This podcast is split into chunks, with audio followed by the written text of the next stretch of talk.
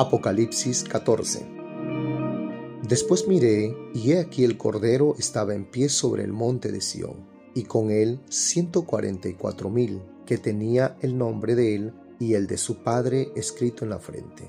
Y oí una voz del cielo como estruendo de muchas aguas y como sonido de un gran estruendo.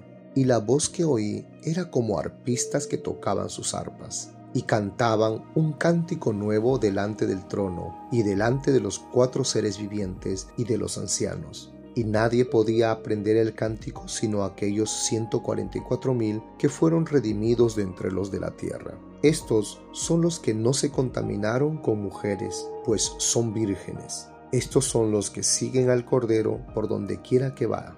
Estos fueron redimidos de entre los hombres como primicias para Dios y para el Cordero y en sus bocas no fue hallada mentira, pues son sin mancha delante del trono de Dios. Vi volar por el medio del cielo a otro ángel, que tenía el Evangelio eterno para predicarlo a los moradores de la tierra, a toda nación, tribu, lengua y pueblo, diciendo a gran voz, Temed a Dios y dadle gloria, porque la hora de su juicio ha llegado, y adorad a aquel que hizo el cielo y la tierra, el mar y las fuentes de las aguas. Otro ángel le siguió diciendo, Ha caído, ha caído Babilonia, la gran ciudad, porque ha hecho beber a todas las naciones del vino del furor de su fornicación. Y el tercer ángel lo siguió, diciendo a gran voz, Si alguno adora a la bestia y a su imagen, y recibe la marca en su frente o en su mano, él también beberá del vino de la ira de Dios, que ha sido vaciado puro en el cáliz de su ira y será atormentado con fuego y azufre delante de los santos ángeles y del Cordero. Y el humo de su tormento sube por los siglos de los siglos. Y no tienen reposo de día ni de noche los que adoran a la bestia y a su imagen, ni nadie que reciba la marca de su nombre. Aquí está la paciencia de los santos, los que guardan los mandamientos de Dios y la fe de Jesús. Oí una voz que desde el cielo me decía, escribe, Bienaventurados de aquí en adelante los muertos que mueran en el Señor. Sí, dice el Espíritu, descansarán de sus trabajos porque sus obras con ellos siguen.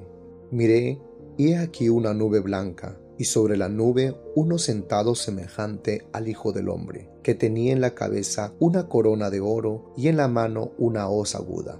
Y del templo salió otro ángel, clamando a gran voz al que estaba sentado sobre la nube Mete tu hoz y ciega, porque la hora de cegar ha llegado, pues la mies de la tierra está madura. Y el que estaba sentado sobre la nube metió su hoz en la tierra, y la tierra fue cegada. Salió otro ángel del templo que está en el cielo, teniendo también una hoz aguda. Y salió del altar otro ángel que tenía poder sobre el fuego, y llamó a gran voz al que tenía la hoz aguda, diciendo, Mete tu hoz aguda, y vendimia los racimos de la tierra porque sus uvas están maduras.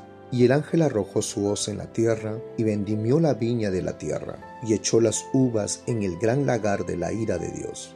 Y fue pisado el lagar fuera de la ciudad, y del lagar salió sangre hasta los frenos de los caballos, por mil seiscientos estadios.